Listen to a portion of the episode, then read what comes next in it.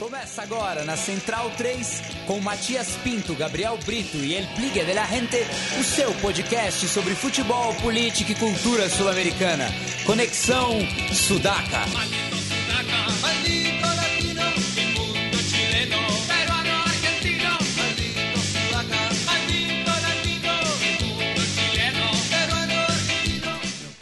Buenas ouvintes da Central T, está começando mais um Conexão Sudaca, ocupando e resistindo a sua placa de áudio. Como toda sexta-feira, estou ao lado aqui do meu compa, Leonardo Lepre Ferro, o capo da Barra Centralina. E aí, Léo? Salve, Matias. Estamos aqui, né? Resistindo e coligados no Paravalante da Central 3 e honrando o nosso querido Gabri com uma Germânia. Como sempre. Por, por sinal, o, o Gabri deve estar chegando, preso ali no, no trânsito do ABC Paulista.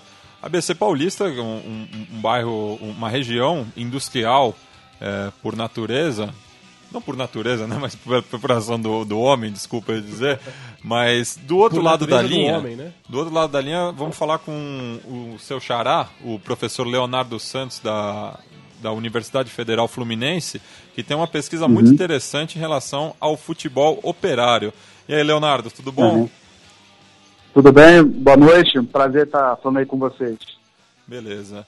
É, eu, eu queria que você falasse é, o momento assim que você decidiu estudar o futebol operário, que ah, o estudo do futebol no Brasil ele é ainda muito mal visto, ainda mais tratando de um, de um, de um tema é, tão marginal dentro da própria historiografia do futebol. É, é, rapaz, eu, assim, isso, é, assim, sempre, na verdade, sempre gostei de futebol, né? Eu sempre fui apaixonado por futebol. E sempre me chamou a atenção essa, essa coisa das raízes populares, até operárias de alguns times é, lá fora, né? É uma coisa que eu, era difícil perceber aqui no Brasil, né? Então essa coisa na Argentina, até no Uruguai com Penharol, e como esse orgulho que eles têm, isso sempre me chamou a atenção.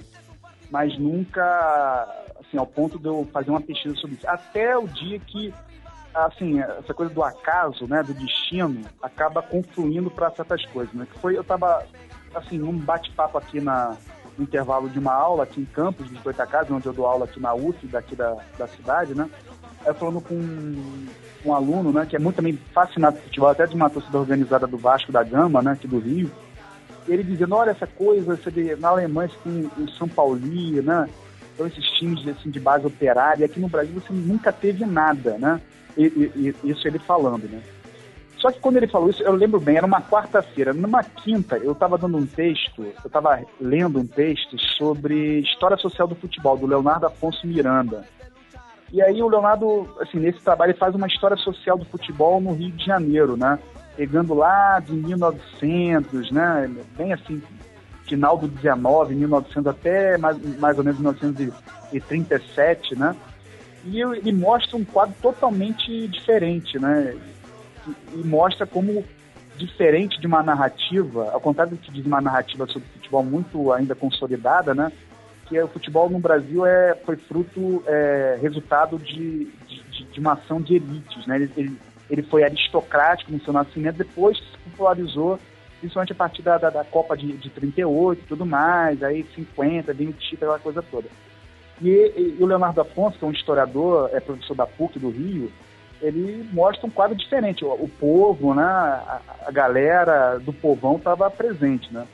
Só que ainda uma coisa me inculcava. E o setor operário, né? Os trabalhadores fabris. Aí eu fui pesquisando, né?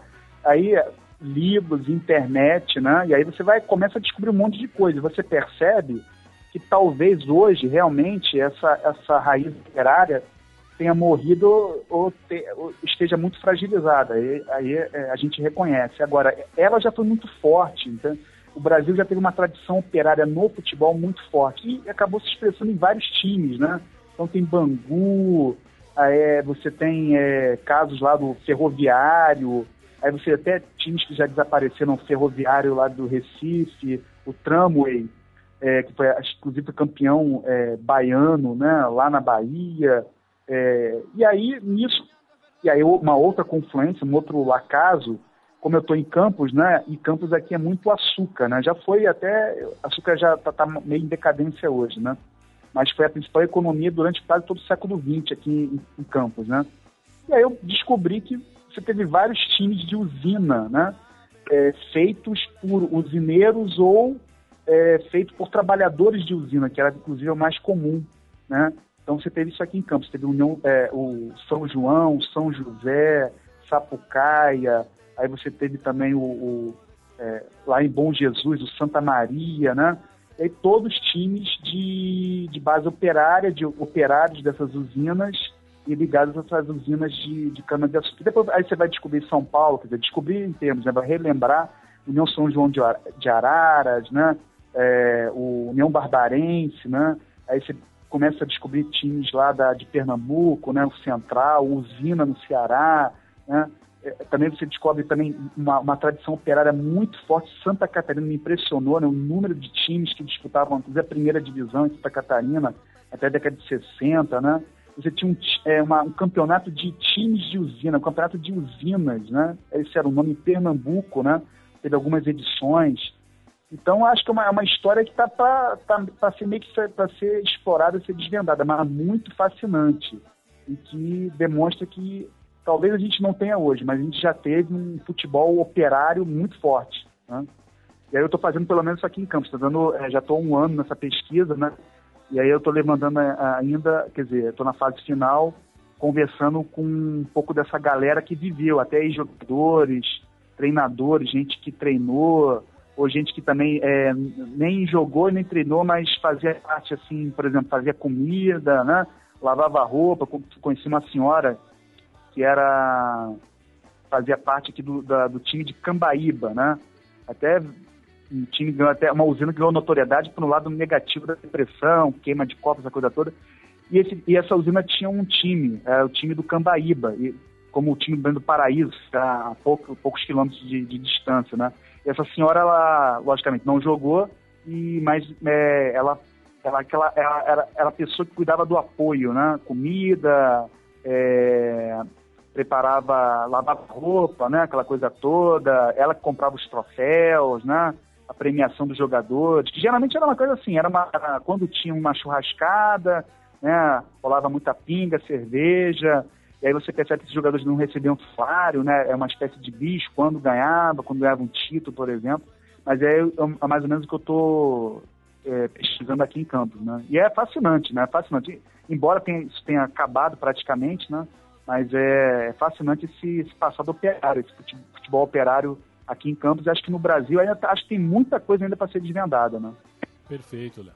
Eu queria, Leonardo, eu queria que você falasse, explicasse um pouquinho para os nossos ouvintes a importância de três, é, três fatores fundamentais, né, para a expansão do, do futebol na, na América do Sul, principalmente no, naqueles países que são objetos do seu estudo, né, o Brasil, a Argentina e o Uruguai, que é a, uhum. a, a, influência do operário inglês, né, que chegou no começo do, do, do século XX, principalmente para para fazer parte da, da, das grandes indústrias, da, das regiões fabris que estavam é, começando a encaminhar, a engatinhar aqui.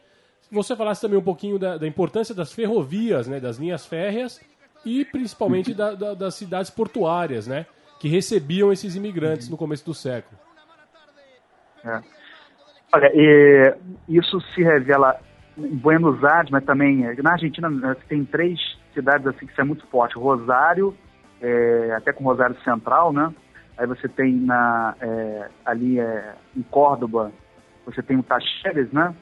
E ali na, em Buenos Aires, que é o grande, assim, grande centro ali da, da industrial da Argentina, você tem os times ali, o, talvez o ferrocarril mais emblemático, mas embora outros times também com muita influência operária, é, que é o próprio Boca e o River Plate, né? Página, né? Já teve no seu início até um, inclusive um, um time de, de La Boca, né? Ele vai se mudar de lá, vai para uma zona mais nobre, né? Depois e vai vai passar por um processo meio de elitização, com esse termo, os missionários, né? Isso depois. Então, assim, aí você tem no Uruguai, você tem Montevidéu, ali, que é a única zona industrial mais importante, né? Em população expressiva ali na, na, no Uruguai. E no Brasil também, esses centros, aí, esses centros que juntavam só a concentração operária, mas também ferroviária, com entroncamentos, né?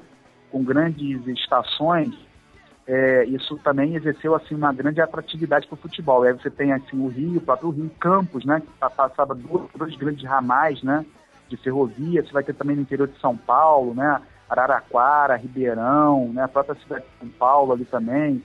Né, tô que, aí, por exemplo, em Bahia, você tem é, o, o, o, time operário chamado de Tramway. Então, essa associação que junta a indústria, que eu acho que é um fator, a concentração industrial de operários é, é fator muito importante, mas é como é também daquela, da questão ferroviária, né? Até até o Gilmar Mascarenha trabalha muito isso aqui no Brasil. Tem um estudo agora agora está me fugindo o nome, mas ele trabalha isso também na, na, Argentina, como a ferrovia foi fundamental para o futebol argentino, né? É, a tese de e doutorado dele era sobre o Rio Grande do Sul, né? Como o futebol ajudou é, a organizar isso, o futebol isso, é, no Rio Grande. E, é, e acaba, assim, se, se espraiando, né? Até você, aqui no caso de Campos, você tem a...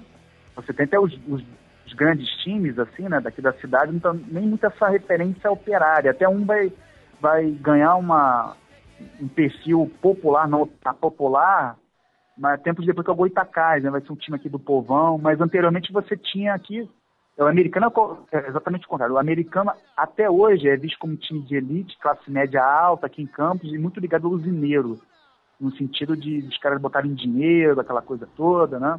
E aí você tinha, tem o Goitacás que já é mais povão em contraposição americano. Mas antes do americano, você tinha um time, por exemplo, que não era de usina, mas era um time de base operária que era o Rio Branco, que até está tentando é, ressuscitar hoje, né? Mas você tinha isso. Que não é à toa, aí conversando com uma figura antiga daqui de Campos, né? A base, a grande concentração dele de torcedor, até de jogadores, eles é, recrutavam ali na oficina da, do ramal Leopoldina, daquela empresa Leopoldina de trens, né? que, que ligava Rio ao Nordeste, né? Então, naquelas oficinas ali, a galera que trabalhava, que labutava, tinha como momento de, de lazer essa, essa, essa coisa de jogar no Rio Branco, né? Enfim, ver os jogos do Rio Branco. Então, era esse time, assim, de torcida operária aqui. E acho que o terceiro elemento que ajudou, e novamente, os portos, né? Foram fundamentais, né? E aí acho que o, o Porto acho que popularizou, acho que impulsionou a popularização, né? É, não é toa que aqui, na, mais do que até em outros países, né? Aqui, eu acho que você teve isso também aqui no Brasil, né? Você teve esse país, até discutindo com esse aluno, eu lembro de ter falado isso, né? Que aqui você tem muito, é, se priorizou muito o, o time popular, mas sem esse corte de classe, né? De classe operária. Né? Mas eu acho que o que contribuiu para isso foi exatamente os, os meios de comunicação, ferrovia, porto, né? e que acho que, que, meio que abraçou mais essa, essa galera, que não era basicamente operária, mas era do povão, era das classes populares e tudo mais, né? É, enfim, acho que foram esses, esses os principais elementos, né? É, Leonardo, eu, recentemente eu, eu, escrevi um, um artigo para a revista Moura, Mouro, que é uma revista é, marxista, e sobre a questão ideológica é, na formação desses clubes é, operários. Eu queria que você falasse um pouco sobre isso. É, aqui no, pois é, essa é uma pesquisa interessante que acho que está para ser feita ainda, assim, para ser, tá ser abraçada pela academia. Na verdade, o futebol é pouco abraçado, né? E tem uns núcleos, é, enfim, na UERJ, do Gilmar, falando aqui do Rio de Janeiro, né? Você tem um núcleo na é, na FRJ com o Vitor, né? Vitor Andrade, e nem falar de futebol apenas, falar do esporte, aquela coisa toda, mas é difícil abraçar isso. É, você até vê, tem o próprio, é, aquele uruguaio, é, enfim, até me ajudar, que esqueci o nome dele, ver aqui agora aqui na cabeça, mas rapaz, é, até, até passa, quando eu dou muito América 3 aqui, né, que é América século 20, eu passo os trabalhos dele, agora fugiu aqui da... O Luiz da Até esse cara foi? O Luiz Prates? Não, não, não é isso não.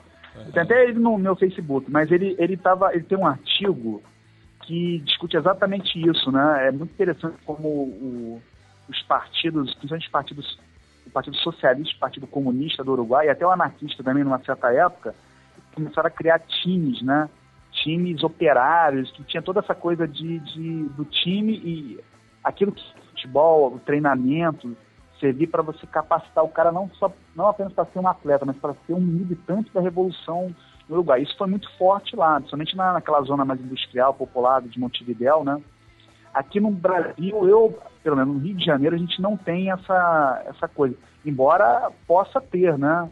Embora o Partido Comunista, eu lembro, é, enfim, década de 40 e 50, ele estimulava os campeonatos suburbanos, né? Ele patrocinava mas eu não sei dizer se, se era uma atuação orgânica, no sentido de, de fazer o debate, né, fazer a propaganda, né, e fazer desse time uma espécie de célula, né, célula de, de conscientização política. Eles são, eu até acho que possa ter ocorrido, mas não há trabalho, infelizmente, ainda para confirmar isso, né. Que houve no Uruguai, na Argentina também parece que houve uma tentativa, né, e isso aqui no, no, aqui no, no Brasil não. É, aqui em Campos, eu até, é, o que era muito comum também era os sindicatos terem é, é, seus times, né? Tinha até campeonato de sindicato, mas enfim, isso não quer dizer que fossem de esquerda também, porque tinha muito sindicato que era patronal, que era sindicato que era pelego mesmo, né? Isso nem de esquerda era, né? Até anticomunista aqui, o campo de muito comum isso, né? Mas é, é, o que eu pude encontrar aqui. Mas eu acho que é possível, enfim, um investimento né, maior, é possível a gente encontrar coisas desse, desse gênero aqui no Brasil, né? Em uma certa época, logicamente, né? Bem, é, é, é, assim, é importante se dizer isso, né? É, os comunistas, isso foi colocado no caso do argentino, eles, por exemplo, era um grupo da esquerda que sempre é, é, recusou futebol. Futebol como ópio do povo, então ele foi até distante. No Uruguai já tanto. E aqui no Brasil você tinha esse problema, né? É, isso depois vem a ditadura militar de 64, vai até acirrar isso, né? Esse distanciamento em relação ao futebol. Então tem esse outro componente também. É, no caso do PCB, é, é, é capaz a gente encontrar isso talvez na década de 40, um pouquinho na década de 50, onde o PCB abraça uma causa mais nacionalista, burguesa, né, com aliança com o da burguesia, talvez, mas depois eu acho mais complicado realmente. Mas é uma coisa para ser, ser estudada, para ser pesquisada. E aqui no Brasil, infelizmente, ainda não foi, né? Bem, tem dois historiadores uruguaios que me vieram à mente depois também, que é o, o Yamandu Gonçalves Sierra ou o Gerardo Caetano. Não... Nenhum, é, eu conheço, eu conheço o Gerardo, né? É. Caetano, mas o não é, ainda não é os dois. Eu até tivesse acesso aqui, até eu outra oportunidade, até depois eu mando pro Gabriel, mas a. Sim, é, eu, eu, fiquei curioso agora também. Ah. É, é, não, eu vou, depois eu vou me lembrar. Tem até, tem, eu já vi uns três textos desse camarada aqui, até utilizei no trabalho, acho que utilizei no trabalho mesmo que eu apresentei ano passado, né? Eu vou me lembrar, vou me lembrar. Até tem esse cara no Facebook, eu vou me lembrar e depois eu mando para vocês. Beleza. O nosso amigo Marcelo Mendes, que é o repórter gonzo da Várzea, aqui também na região do, do ABCDM, né? Que congrega também de Adem e Mauá, ele, ele, ele cobre o, o futebol amador ali na região e ele sente que hoje não existe uma relação direta entre o futebol operário e a várzea. Em que momento você uhum. acha que se perdeu isso, né? Do, do futebol amador não está sendo mais representado pelo chão da fábrica, ser mais uma coisa barrial? É. Olha, eu posso falar um pouco aqui, por exemplo, de aqui da de Campos, é uma coisa muito interessante, porque você tem esses times, é, digamos, profissionais, né? Aí inclui também o Campos, tem uma, inclusive uma, uma origem não opera, mas popular muito forte, tanto que é, o Campos aqui, ele tem uma, nas cores dele tem um negro e o roxo. Ele foi muito, foi muito identificado com, esse, com, essa, com esses grupos etnicamente marginalizados, o negro e o mestiço. Então ele colocou lá o preto e o roxo. Ele sempre foi, nunca foi de massa, longe disso, né, mas sempre foi identificado com isso. Mas assim, você tem esses times estão pela, indo pelas tabelas, né, aquela coisa toda, uma situação precária, como é interior do Rio de Janeiro, né, interior dos, do, dos estados brasileiros, né, uma pindaíba que dá medo. Mas você é, é, curioso, né? Você tem um futebol é, de, de campeonato amador de, de várzea, isso até chama de campeonato da Baixada, né? É, dos lugares mais longínquos aqui de Campos e é, é curioso isso, ele parece estar cada vez melhor, né? Mais fortalecido. Mas o que eu percebo aqui é você tem um outro lado. É, esse futebol de fábrica, ele perdeu essa, esse contato com a fábrica, mas também não teve muito jeito, porque até porque as fábricas se fecharam, né? As usinas, no caso das fábricas, eu falo usinas, né? As usinas foram fechando, aí tem uma ou outra que funciona na boca, de dois em dois anos, faz moagem de dois em dois anos, aquela coisa toda. E essa galera, a gente já está vendo uma geração que enfim, nunca trabalhou em usina até, né? Ou o cara é, trabalhou, mas fazendo bico, né? Fazendo bico, diferente da, da, dos pais dele, que trabalhavam no funcionário, que era assinada da usina. É, enfim, e essa galera, é, é, mas é curioso, essa galera continua, inclusive com os times com o nome da usina, né? Você tem ainda o time do Paraíso, o time do, é o time do, do Sapucaia, o time, do Novo Horizonte, né, que era uma outra usina aqui, tem um time de São João, né, e as usinas fechadas. E essa galera foi para esse, pra essa, foi rumando para várzea, né? Aí ao mesmo tempo, ou seja, é, eu acho que essa, essa, identidade, ela hoje já não é do operário, né, do cara da usina, ela é do cara que mora, né, cara precarizado, que trabalha no centro de campos, né, aquele cara na, na, nas condições mais precárias, mas, enfim, é, é, o que leva essa, digamos assim, esses emblemas do passado operário ainda a sobreviver, né. Agora, eu lembro, assim, uma coisa curiosa aqui em que ainda se dá, ainda tem uma galera dessa fase da, da, da, da, da economia do açúcar, quando a economia do açúcar ainda estava em pé, né, que eles são, da, digamos dessa antiga geração que participa desses campeonatos. Não, claro, jogando, né? Galera com 70, 60, 70, 80 anos, né? Mas gente participa naquela coisa do apoio, ser o presidente, né? ser o diretor, aquela coisa toda.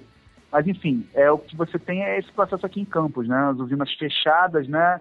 E não tem muito, realmente, condições, aquelas condições materiais de permanecer essa identidade só operária, né? Foi uma coisa que foi se alastrando. Mas, ao mesmo tempo, isso é positivo, né? essa identidade ela se tornou barrial, como você disse, né? Mas é o que mantém, pelo menos, esse futebol, é, é, digamos assim, é informal, é o futebol amador em pé, né? por ironia do destino. Isso, isso foi exatamente esse time de origem operária né, aqui. Então o Campeonato Cruzeiro é muito interessante.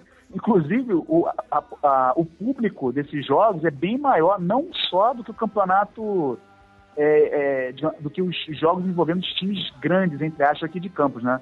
É muito jogo do Campeonato Estadual do Rio de Janeiro mesmo, né? Envolvendo até grandes times, né? Então isso é muito curioso como esse movimento subterrâneo, que eu não sei até onde vai, né? Mas é curioso que aqui em Campos ele é muito forte, né? Ele é muito forte, né? Leonardo, eu gostaria que você falasse um pouquinho pra gente sobre... É, a gente já falou sobre essa, essa influência, a herança que ficou dos ingleses que trouxeram, né? o futebol uhum. para cá, essa, essa herança dos operários. E, por exemplo, aqui no Brasil a gente não vê tanto, mas na Argentina a gente tem ainda hoje a influência de muitos modismos, de muitas expressões e gírias no futebol que eles utilizam ainda os termos em inglês, né? Por exemplo, eles falam corner, é. né? Eles falam Orsai. offside, o lineman. É, por que que... Qual foi o ponto de quebra aí, né? Aonde foi que nós que o Brasil deixou de utilizar esses termos e eles mantiveram. Por que, que tem essa diferença?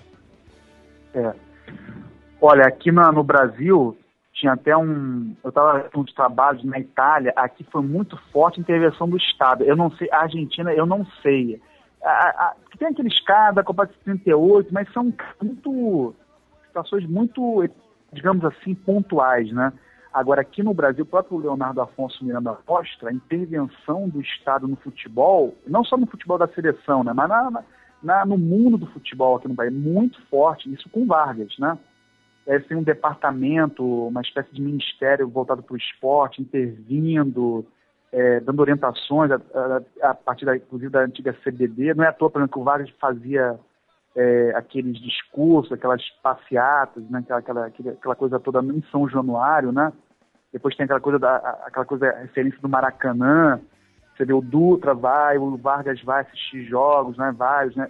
Não é à toa que os presidentes da ditadura militar apareciam, né? Principalmente o Médici, né? Aparecia ali na, inclusive é, é famosa aquela aquela ida dele ao Maracanã naquele recorde de público, naquele fla-flu, né? Que ele vai lá, inclusive é aplaudido pela grande massa, terrivelmente aplaudido pela grande massa que vai ao estádio, né? Enfim, então você teve essa coisa. Agora, é, isso também foi muito forte na, na Itália, né? O fascismo atuou muito forte, orientando. Isso também foi forte na Espanha. O próprio Franco acabando com o Atlético de Madrid, é, reprimindo o Atlético, até no nome dele, né? Obrigando ele a, trocar o nome, que era inclusive Atlético, em homenagem ao Atlético de Bilbao, com as mesmo, mesmo uniforme, inclusive inspirado no Atlético de Bilbao, né? O Franco vai lá e arrebenta com o time, ele até muda para aviação, né? E depois ele, quando ele volta, aí é obrigado a botar Atlético, né? De Madrid, também tenta intervir no Barcelona. E a Alemanha também. A Alemanha já no período já pós-ditadura. É, Itália e, e, Espanha, ditaduras intervindo. Mas também se deu com regimes, entre aspas, democráticos, né? O da Alemanha, por exemplo, ela vai fazer o futebol, ela que cria o, futebol, o campeonato alemão, né? que não era, é, a partir da década de 60, por exemplo, centralizado, campeonato nacional, não havia campeonato nacional alemão. Hoje é visto como uma coisa, né, uma referência, modelo, mas isso começa com uma intervenção estatal, né? É, enfim, aí no Brasil isso é muito forte. Acho que foi isso que popularizou o futebol. Ele, por outro lado, o Vargas é esperto, é, foi muito sagaz e esperto, e aí teve contribuição do Ministério da Cultura, dos ideólogos, lembrando que eram fascistas, a maioria deles eram fascistas, tinham é, grande é, simpatia pelo fascismo, não é à toa, né? Que se dá na Itália também esse processo. Ele foi depurando o futebol desses conteúdos é, operários, né, de classe e também a, a, dos termos é, alienígenas, como eles falavam, né? Foi dando essa cara nacionalista, meio até um pouco é um pouco exagero, mas é um pouco integralista, né? O que se, o que se procura naquela época isso teve consequências importantes. E acho que isso também, é, hoje, é, isso acaba sendo agudizado, porque, por mal, mal ou bem, Vargas deu uma cara popular. Pelo menos o povo estava participando do futebol. Hoje nem isso. Então acho que a tendência é ficar cada dia é, pior, porque aí você tem uma elitização do futebol via mercado via empresas, né, como o Globo, por exemplo, torna isso mais sufocante, né? Essa coisa do computador, do torcedor bem comportado, torcedor cliente, como se estivesse vendo uma ópera, né, um concerto. E, e aí tem as, é, essa, essas leis, essas, essas normas para o torcedor né, não beber mais, não fazer. Né, coisa da CLF, por exemplo, não levar nem mais é, é, faixa, bandeira. É, a FIFA, por exemplo, quis proibir para o torcedor de vaiar, por exemplo, né? Então acho que isso é mais um momento de elitização, contrário até do Vargas, que acho que só vai tornar o futebol. E isso já está é, é, já tem uma consequência muito prática aí, que é a questão de, de a própria galera jovem, criançada, começar a vestir times, é, camisas de times europeus, né? Isso não é à toa, né? Chelsea, né? Essa coisa de. O que eu acho que vem muito por conta da elitização, né? Porque você não vê, por exemplo, não é uma questão só dos times que ganham, né? Lá fora, os times que jogam futebol. O Boca Juniors ganhava tudo né, na virada de 90 para 2000, né, mais para o início de 2000 com o Riquelme. Você não viu um monte de gente com o Boca Juniors. Não é uma questão apenas de, de homenagem ao time que está jogando um bom futebol. Não, acho que é uma coisa de elitização mesmo. Essa coisa do modelo europeu limpo, do, do, do branco, bem vestido, bem comportado, né? Acho que esse modelo está sendo implantado aqui vem esses outros, esses acessórios, né? Então a camisa do Chelsea, camisa do Manchester City, Barcelona, né? É, enfim, Bahia, né? Então essa coisa, é, eu acho que vem esse novo momento de elitização que está é, depurando o futebol brasileiro até do, do, conteúdo popular. Agora, é bom lembrar, esse, essa, esse esforço em se fazer futebol brasileiro popular teve esse lado negativo também na época, até conservador e até reacionário, que eu acho que é para quebrar foi feito para quebrar essa identidade operária. Eu acho que a identidade operária, ela, para mim, ela foi, ela foi fragilizada, acho que em um Estado novo, né? Ô, Leonardo, já, já estouramos aqui o tempo que a gente tinha Isso, combinado eu vou ter que voltar lá para aula também.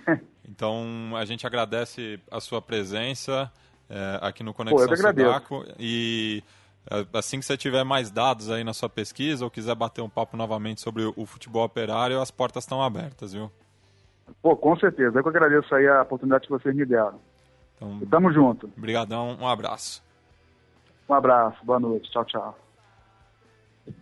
Bueno, Léo, passando agora para as eliminatórias da, da América do Sul aqui, da Comembol, é, tivemos uma semana é, agitada aí, né? Com algumas surpresas.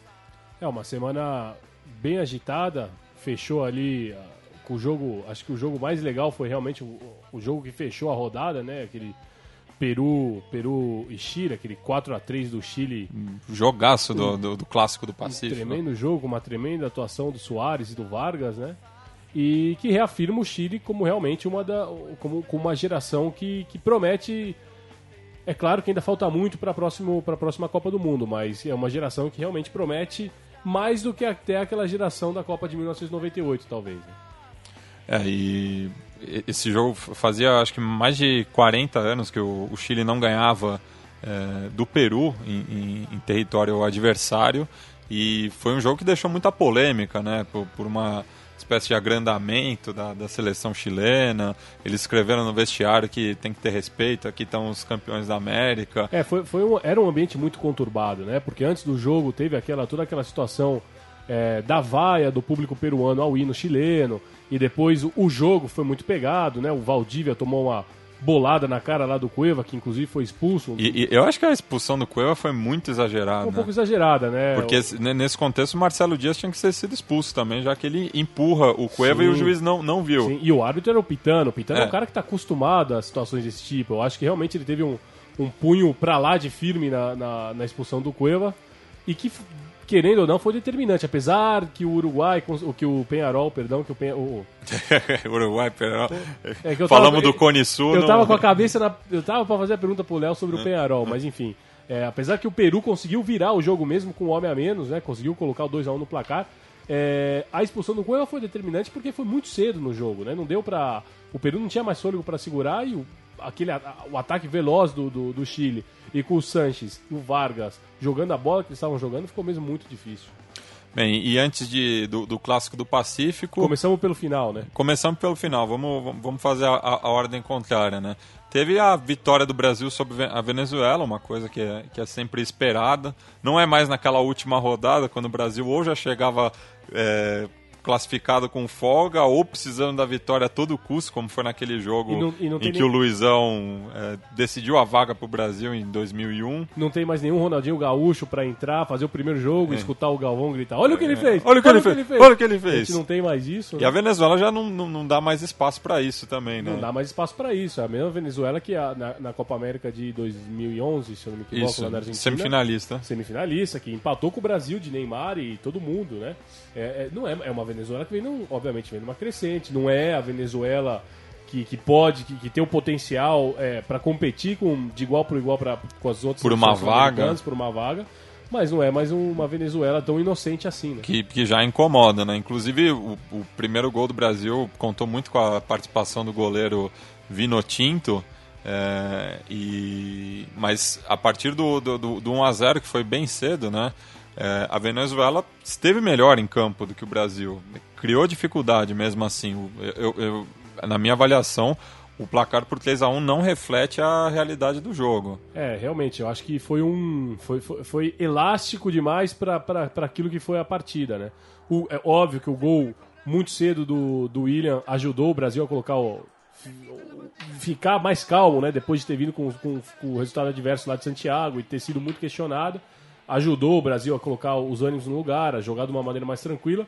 E realmente, eu acho que né, até o próprio o, o zagueiro, o, já de 31 anos de idade, veterano Viscarrondo, que inclusive falhou na partida anterior Com contra o Paraguai. Paraguai, ele é um excelente defensor, né?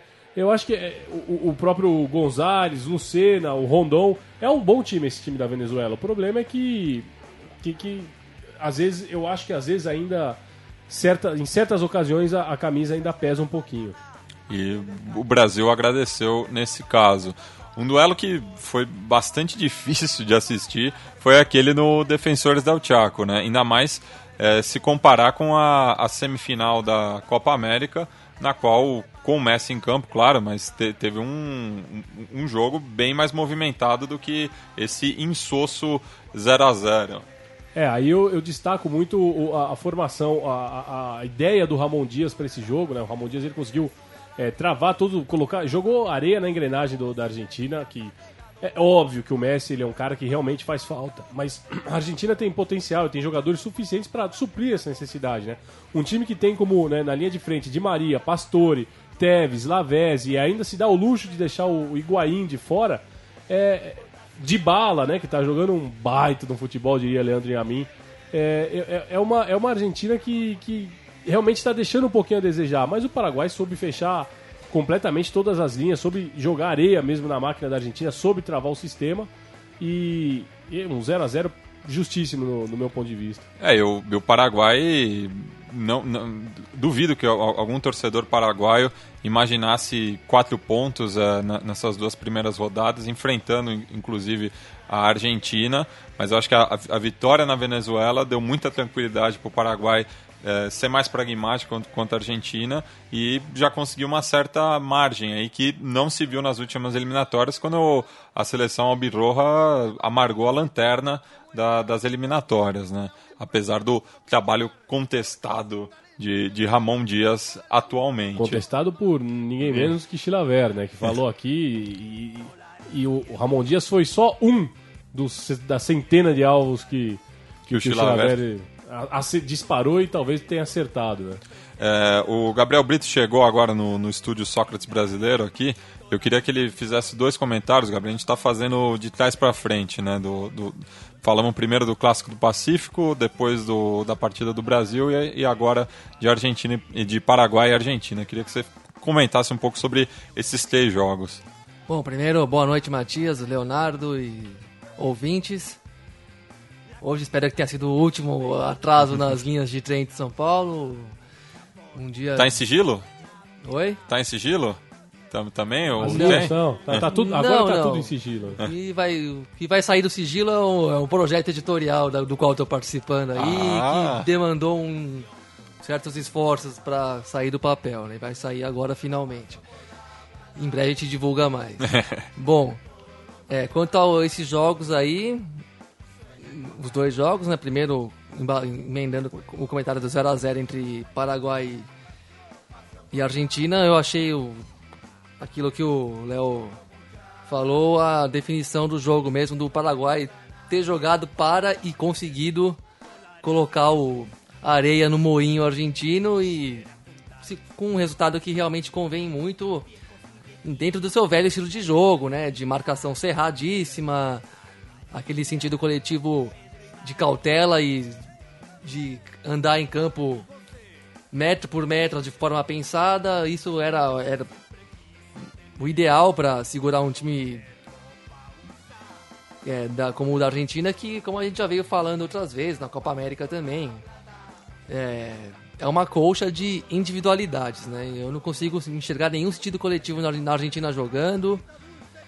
Eu tenho que dar razão pro meu pai aí, que gosta muito de ver futebol argentino também, mas não aguento o Tata Martino. Acho o pior técnico argentino de todos os técnicos que estão em alguma seleção. Ele acha o da Argentina justamente o pior. Muito contestado. Né? Tá, muito ah, imagino que vai ficar aqui.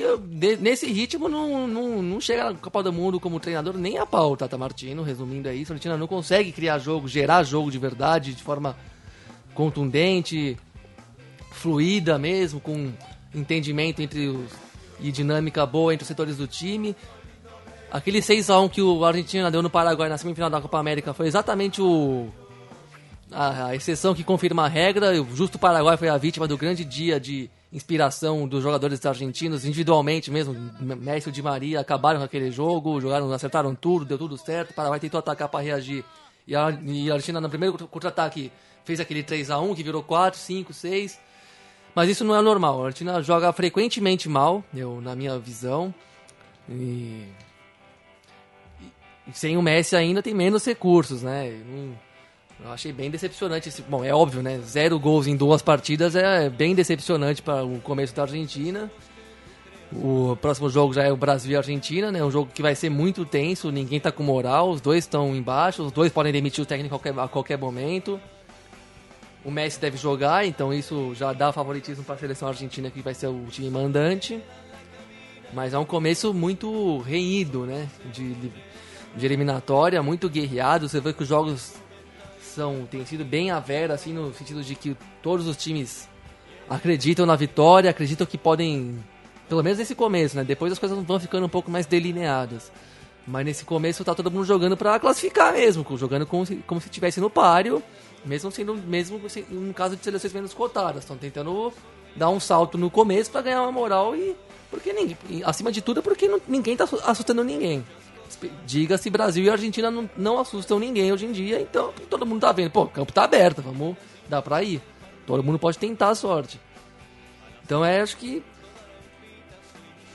uma eliminatória que começa dando muita Muita margem, né? Muita margem para tudo quanto for palpite, para tudo quanto for esperança também. Ainda que três times já tenham zerado a pontuação com duas derrotas, mas ainda assim. Mas eram os, os esperados. Eram os também, esperados né? e É. ainda assim nem esses aí estão completamente fora de nada no- por esse começo, né? Então a Argentina tem que melhorar muito e o Tata Martino vai ter que mostrar alguma novidade, vai ter que fazer o time dele mostrar alguma novidade nos próximos tempos se quiser durar no cargo, porque tá com um cheiro de demissão im- im- i- iminente.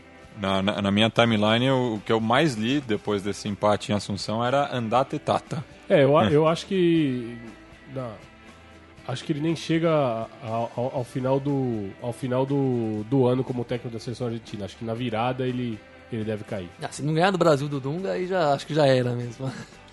E quanto ao outro jogo, o clássico do Pacífico, o Chile mostrou que a fase tá não só pelo jogo contra o Peru, como pelo Brasil, mostrou que a fase tá brilhante ainda, né? O- a estrela do time continua em, em alta. Fez um jogo, mais um jogo exemplar, mais um jogo muito ao, senhor de si, né, no campo, senhor do jogo, sabe muito bem o que está fazendo. Outro, o outro time, tanto o Brasil como o Chile, só conseguem jogar de forma reativa, né? O Chile propõe alguma coisa eles, e os times tentam se achar e responder à altura. Não tem conseguido. É um time que tem uma bela de uma dinâmica de jogo, não depende de um sistema tático fixo ou, meio memo- memorizado e tal. É uma dinâmica de jogo que funciona. É um time que, independente de, da nomenclatura que se dê ao sistema, chega com muita gente e chega com muita velocidade. E também volta rápido e sempre tá todo mundo perto de todo mundo. Então isso já é o. Esse é o segredo do, da seleção chilena e todo, de- e todo o seu sucesso de futebol que se baseia no senso coletivo. É certo que tem dois grandes jogadores de escala mundial mesmo. O Vidal e o Sanches estão, estão em fases grandiosas da carreira. Isso se reflete nos clubes que estão jogando e no papel que eles têm nos clubes, coisa que o próprio Brasil não tem um jogador tão tão de pro assim, algum clube grande no mundo que, que represente tanto quanto, por exemplo, o Vidal representou na Juventus, uma, tá começando a ser agora no Bayern e o, o Sanches no, no Arsenal de Londres. E o Brasil tem carece muito de, de jogadores realmente a- um pouco acima da média. E não consegue com a Venezuela também já falando brevemente não consegue mostrar nada de, de outro time nada que você imagine nada que você não imagine o oponente podendo fazer também então o Chile se impôs assim com uma certa facilidade com o Peru se- sempre permitindo que o jogo seja franco né que os dois times têm espaço para atacar mas a mesma vantagem que se mostrou na, na semifinal da- na outra semifinal da Copa América, né? O Peru até consegue mostrar alguma coisa, ter jogadores, fazer tem algum recurso técnico, mas o Chile é francamente superior em todos os sentidos, né? Em especial no coletivo, no tático, que é uma dinâmica sufocante de jogo e desde o começo o Chile mandou na partida, sempre na frente, sempre chegando mais vezes ao gol, construiu um placar confortável, tomou um golzinho do Guerreiro no final, mas até pela expulsão do jogador peruano por razões desnecessárias, assim como no jogo de Santiago da, da semifinal, coisa de times que sabe que se sentem inferiores e às vezes perdem o temperamento. Aí o Chile foi levando o jogo numa boa, assim, uma tranquilidade até de que nunca foi marca da seleção chilena, né? uma superioridade muito visível e do tipo o jogo tá ganho, tá dominado. Se vocês se abrirem mais vai ser 5, 6. Então vamos deixar o jogo aqui mesmo onde estamos, né? O Chile começa muito bem, dando credenciais fortíssimas de classificação.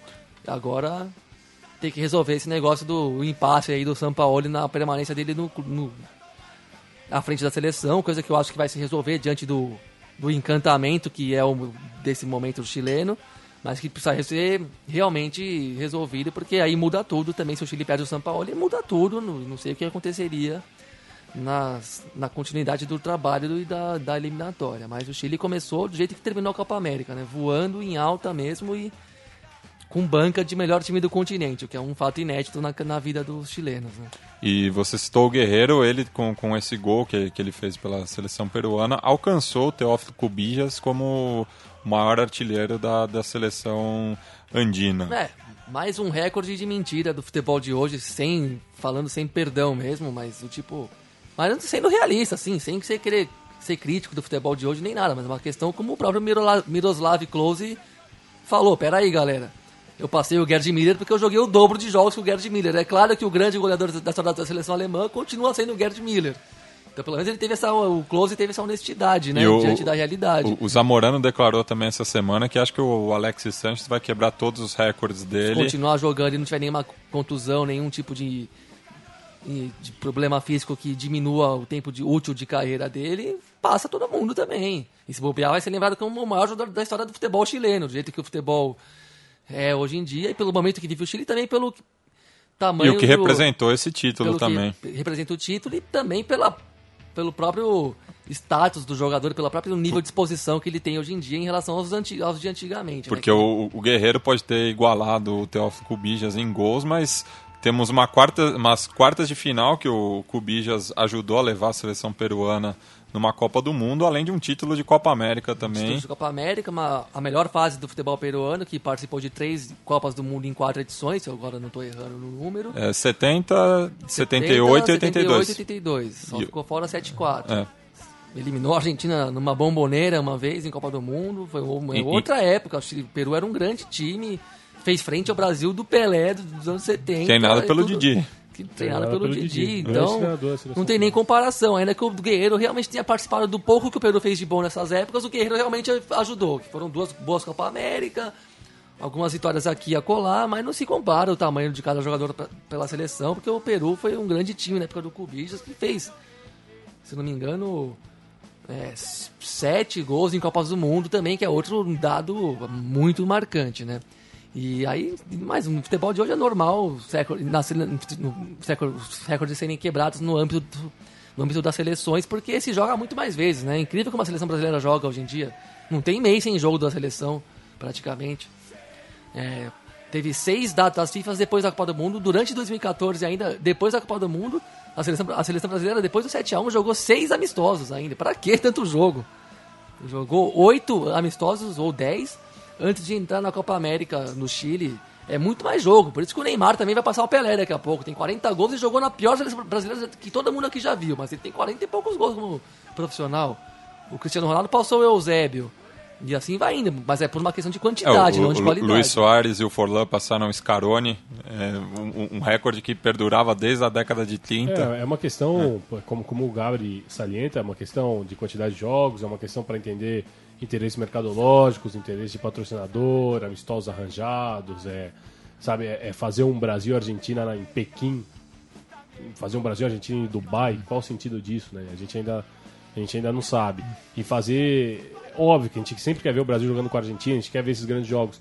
Mas se a gente não pode ir, nós somos brasileiros e eles são argentinos. hein? E o A jogo é gente em não- Londres, pra que o que jogo é em serve? Londres, qual que é- a casa do Brasil é em Londres agora, né? Qual, que, qual que é o, é o real sentido disso? Girar a roda, né? Esse- e lembrando que o Brasil, quando perdeu do Uruguai em 50 no Maracanazo, só voltou a jogar no segundo semestre de 52. Ficou mais de dois anos parado a seleção do tipo. Tamo uma- no bode mesmo, Exato. não marca jogo Não- nenhum. Não mas- tem clima para É, jogo. não estamos afim, não. É, e outra seleção que bateu um recorde, né? O, o- o Uruguai ele não ganhava as duas primeiras partidas da- das eliminatórias é, desde a década de 80, se, se eu não me engano. E assim como eu falei em relação aos, aos torcedores paraguaios, o- os uruguaios também não esperavam um começo tão convincente assim, ainda mais é, sem os seus dois principais jogadores. Pois é, mas o Uruguai, acho que é, é- o Uruguai vale a máxima do ditado que quando a esmola é, a esmo- esmola é demais, o Santos desconfia, né? Porque é muito estranho o Uruguai viver uma situação dessa, realmente, de, de, de vencer o primeiro jogo na Bolívia. Ah, mas era Bolívia, não importa, meu amigo. Ali tem gente que vai perder ponto, viu? o Uruguai nunca tinha ganhado. No Uruguai É, mesmo não tinha- é, nunca é. tinha ganhado. Ali vai ter. Na, na, em La Paz é onde a altitude entra em campo, vai ter gente que vai perder jogo. E depois pegar uma. Ah, mas estava sem o Rames Rodrigues lá. Não importa. Era Colômbia, era Colômbia, era, era Colômbia de, de, de Cardona, de Tel Gutierrez, A, de a- Quadrado. a mesma Colômbia que tinha eliminado o Uruguai da, da Copa do Mundo, então tinha esse sobras, aspecto inclusive, também. naquele jogo. com sobras. Então foi um. E o Uruguai, que apesar dos desfalques, é um Uruguai que vive, a meu modo de ver, vive uns 60% de Carlos Sanches, né? Porque o- os gols que saíram na- em La Paz e, o, e o- e o pe- pelo menos o primeiro gol é, do Uruguai É, do, do, Montevideo. dos cinco gols do Uruguai, ele esteve envolvido em, em três. Em três. É. Então é, é- é óbvio que é um, é jogador que, a meu modo de ver, depois, do- depois do título do River Plate, depois da, da, da Libertadores da América, ele deixou cair um pouquinho o padrão, mas ele já está recuperando, normal para o jogador da qualidade dele, normal, já está entrando outra vez no ritmo. E apesar dos pesares, eu sou muito fã do, do futebol do, do, do Diego Roland, que para mim também é, é- é um, é um jogador que o- torce o nariz aí o, o Matias. Eu, eu prefiro o Abel Hernandes entre os dois. É o Abel Hernandes que fez um gol ali que. Um golaço. que- um golaço, né? Um gol que, de matemático aquilo ali. Porque ele fez a raiz quadrada da trave com, com a posição do goleiro, não sei o que, encontrou um ângulo, a bola passou e foi gol. Assim, é um gol realmente é, de matemático. E a, a atuação do, do Nico Lodeiro, né? Que, que, que entrou, é, quem saiu machucado, Cáceres. o Cáceres saiu machucado. E pra mim jogou bem. Tá jogando futebol que ele não jogou no Corinthians, futebol que levou ele pra, pra, pra seleção. Seg- segundo gol sai dos pés dele, Segundo né? gol do lançamento dele. O, e o, o futebol que ele tem jogado no Boca Juniors, que o credenciou a estar nessa, nessa seleção celeste. E o Uruguai com o Diego Godin e o José Maria Jiménez tem uma dupla de zaga para pelo menos duas Copas do Mundo, né? Pensando no, no Godin, porque o, o, o Josema vai ter aí uns quatro ciclos ainda mundiais. E, e o que e o que, né, e o que foi de Bela Coates, dupla. Que era o zagueiro, né, que era a promessa do futebol uruguaio, São Paulo queria mover mundos e fundos para Foi contratar. bem na Copa América de 2011. Foi bem na Copa América e de repente, tá, acho que se não me engano, tá jogando futebol inglês agora, né? Voltou para o futebol inglês. É, Ele teve, foi emprestado ao, ao Nacional, eu acho que jogou o último torneio pelo o clube uruguaio, mas voltou agora para o futebol inglês. Está no Sunderland. Tá no Sunderland. Não, é. que se deu bem. É. Tá lá, tá lá enganando, né? Exato. Outro que decepcionou, que não virou nada do que virou e também foi muito cortejado pelo futebol brasileiro foi o Vitorino, né? Mas isso aí porque foi mais, um pouco mais bichado também, né? Não deu. Que está no Independiente agora. Sim, o Independente. Junto Que- com o Cebocha. junto com o Cebocha também. Cebocha Rodrigues e tá jogando lá, já ganhou a torcida do Rojo, todo mundo já grita o nome dele. Muito carente também, Muito né? A carente. torcida Só um do, do Rojo. Desde Botina eu não lembro de. Ah, com o Agüero, né? O, o, o Denis também. Denis. É, e E, bom, só pra fazer um comentário, achei brilhante o começo do Uruguai. Sem o Soares e o Cavani, jog- jogou partidas que com o Soares e o Cavani não joga. Contra a Colômbia foi, foi uma paulada, assim. Foi um cacete que o Uruguai deu na Colômbia. O jogo inteiro. domínio total. Nem é o que a gente tá acostumado a ver do Uruguai jogar, tipo, dominar, jogar fácil, atacar várias vezes, fazer várias jogadas pelo lado. Muito ligado no jogo, aí a Colômbia é o contrário, a Colômbia é dispersa, mole, não ganhava uma dividida, tava notório que, bom, daqui a pouco saiu o segundo, saiu o terceiro, porque toda a dividida, todo corpo a corpo dá Uruguai. Rebote, sabe? O time tá mais inteiro em tudo quanto é coisa do jogo.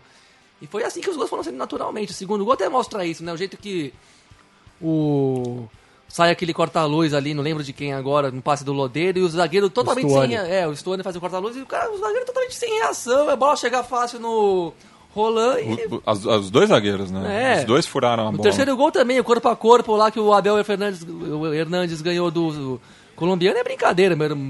E de cabeça o Stuani também, que co- consegue ganhar a também, disputa tudo, pelo Todas alto. as bolas é vantagem do Uruguai pela pegada, pela disposição. Então é uma vitória com É. muita autoridade. A- Isso dentro, perdão, o Gabriel, mas dentro disso que você falou, até a manchete na- na- nos jornais colombianos aí, não a manchete, mas uma do- dos tópicos de debate era o que fazer com a defesa colombiana depois sem Mário Chepes, né? Que eles não, eles não sabem o que, como armar uma defesa sem uma liderança tão, tão transcendente. E do meio pra frente, um time sem nenhuma inspiração, totalmente marcado, aí perde a paciência, o quadrado vai expulso de forma estúpida e pode desfalcar de forma muito prejudicial a seleção, quando já, o jogo já tinha morrido.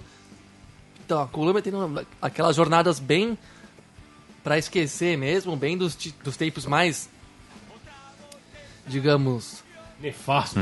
é, os piores tempos de, de futebol de seleção colombiana em termos de, de dispersão ou falta de pegada mesmo em campo. E o Uruguai moendo tudo ali, sem os dois principais jo- jogadores individualmente e, e comprando a briga assim, com muitas unhas de dentro. Uma coisa. Muita gente que raramente joga bem pela seleção no, no plano individual, jogando bastante bem esse jogo. Roland, que tava meio verde na, na Copa América, fez um jogo de gente grande nesse dia.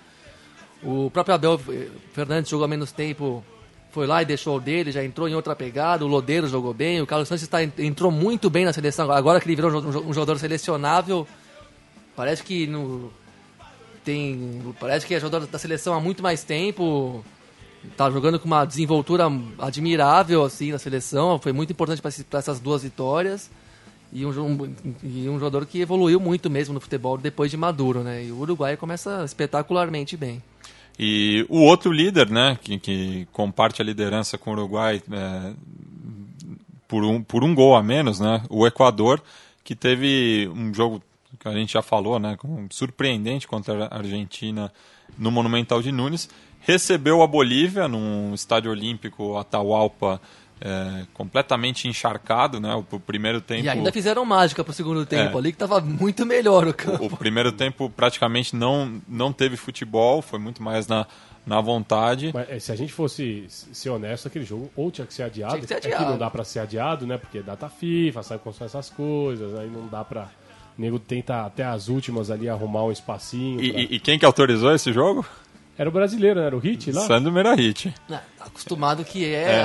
ao futebol brasileiro que também Mas... só, só readia um jogo pro, no Brasil se tiver caído coisa. Mas ali. aí o telefone toca, né? Aí o telefone do Hit toca lá no intervalo, nego lá da Comebol ligando desde Luke, ó. Tá vendo? Esse jogo aí não pode adiar, não. Tem que jogar. E aí nem que ele tiver que enxugar o campo com, com rodo, ele vai fazer, mas ele vai obedecer às ordens do patrão, né? É, tipo isso. E, e, o, o, e no Brasil é, é, exemplar nesse sentido, né? Não se adia jogo aqui no Brasil nem pelo diabo. Assim, se pode chover o que você quiser, que não adia jogo. Lembro de um Inter e Santos há pouco tempo aí, que foi no Beira Sim, Rio, com, o, um dos últimos jogos do, do Pato pelo, pelo Inter. Também. É. Ontem mesmo tinha gente defendendo o adiamento de Grêmio e Santos, não foi nem cogitado, porque choveu demais em Porto Alegre, assim, de tipo... Era muito por conta do acesso ao estádio claro. do que da, da, da do não, próprio campo. o campo tava é. realmente, você nem esquece, você viu o campo, eu vi o campo de noite, eu até esqueci que tinha chovido, mas, eu, mas você vê pelo público no estádio que sim, foi complicado o negócio. E o minuto 36 do segundo tempo vai ser. Vai, vai ter torcedor equatoriano que vai começar a tatuar porque tanto quanto a Argentina quanto a Bolívia, os dois gols saíram nesse exato momento. É, o primeiro pelo Eraço e, o, e contra a, a Bolívia o Bolanhos, né? E o Vaca, que era o grande destaque do jogo, né? Porque a, o Equador martelava, martelava, martelava a Bolívia, mas parava no bom camisa 1 equatoriano, é, boliviano. Que, também, que até pegou um pênalti contra o Equador na Copa América, né? Inclusive, agora lembrando de vários jogos aí que tem se repetido, né? Mas o Equador também, que começo empolgante para eles, né? Também classificou para três das últimas quatro Copas do Mundo, então está no momento de autoestima garantida. E começa de um jeito que nem eles esperavam e agora vão pro pau, né? Vão, é óbvio que eles vão pensar isso. Seis pontos assim e os outros para trás. Cinco a mais que a Argentina, cinco pontos e na, nesse tipo de torneio que é a que é a eliminatória sul-americana, é difícil tirar. É difícil. É, porque o Equador ele fez três pontos no, no, no, numa cancha que, que, que pouca, ninguém faz. Pouca gente vai fazer um, um ponto é, ali. A, Argentina não, não, perdia no Monumental desde o 5x0 para a Colômbia. Teve aquela derrota para o Brasil em Rosário, mas é isso. A Argentina Rosário. é muito forte de, de local. Né? Aquele Diegote quis, quis levar Sim, o jogo para Rosário. Sim, ter um pouco mais de pressão, mas Luiz Fabiano e o Kaká detonaram. demais. O Dátolo fez um baita de um golaço naquele jogo. Também. É verdade. Mas o Brasil Mas... jogou quase que a melhor partida daquela, daquela da era, era Dunga. Dunga né? Daquela era Dunga foi a melhor partida. Agora, destacável é, é, é, bater na mesma tecla, mais do mesmo. Chovendo molhado, qual, qual outra expressão a gente tem aí de, dessas? Mas enfim, é o trabalho do Gustavo Quinteiros. Né? A gente já falou na semana passada, quando o, o André Lasso Rurales conversou com a gente, o equatoriano que vive em Buenos Aires, mas o Gustavo Quinteiros, que de grande trabalho no Emelec, que renunciou ao, ao Emelec para assumir a, a, a, seleção equatoriana, realmente está achando, tá achando o jeito desse time jogar com uma das melhores gerações é, equatorianas da história. Né? Com certeza. E a próxima rodada, que vai ser disputada na segunda semana de novembro, né?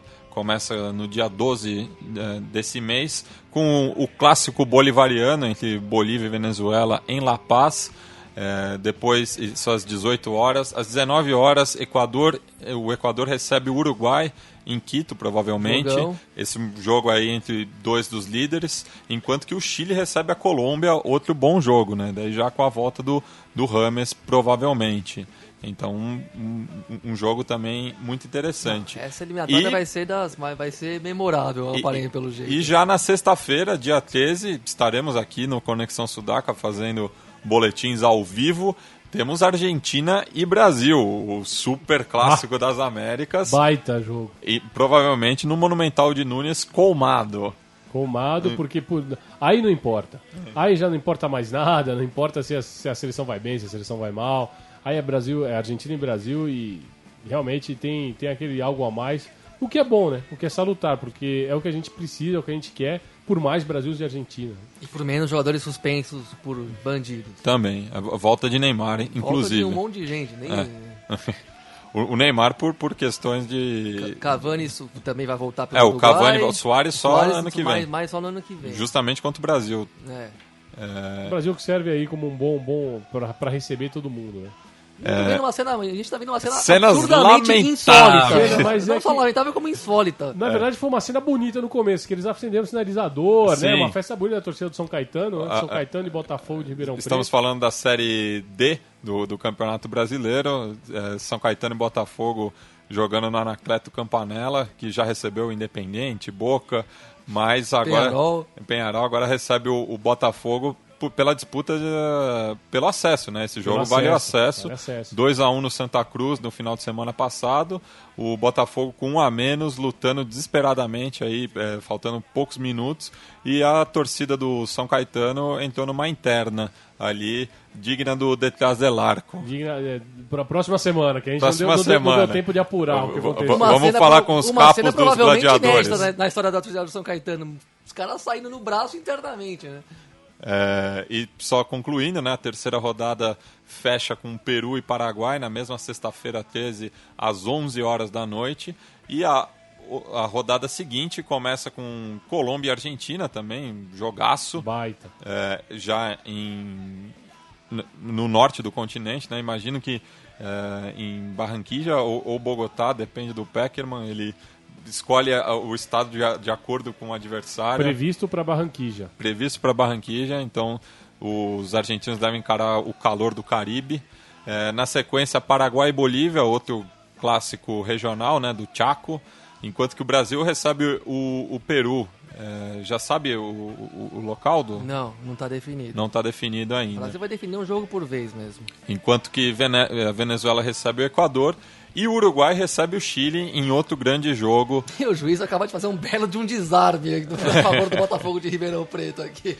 Desarme, só faltou sair dando, só faltou dar o passe na sequência. E vibrar, né? Vou dar o desarme e vibrar. Então, a surpreendente Celeste, que lidera com uma campanha ideal, eh, vai receber os, os dois líderes, né, di- dividindo a ponta, podendo ou disparar ou eh, empacar no caminho, mas ainda está muito em aberto. É o jogo. Depois de Argentina e Brasil, o clássico é da, da- na rodada que segue Uruguai e Chile, sem dúvida nenhuma. Bueno, a gente vai encerrar o programa com um tema de uma banda uruguaia, já que boa parte do continente está sob água, principalmente ali no, no, no sul, né? É, é, tanto o, o sul do Brasil, o Uruguai, a Colômbia também está embaixo d'água, o Equador, como a gente viu. Então a gente vai ouvir Es la lluvia que cai, do grupo Los Iracundos, fechando essa sexta-feira abafada aqui em São Paulo, mas que promete chuva no Carente de final de, chuva. semana. Com- Deve chover no final de semana aqui na capital paulista. É, nos encontramos na próxima sexta-feira. Hasta! Bajo un monte lleno de miedo y ambiciones, siempre debe haber ese algo que no muere. se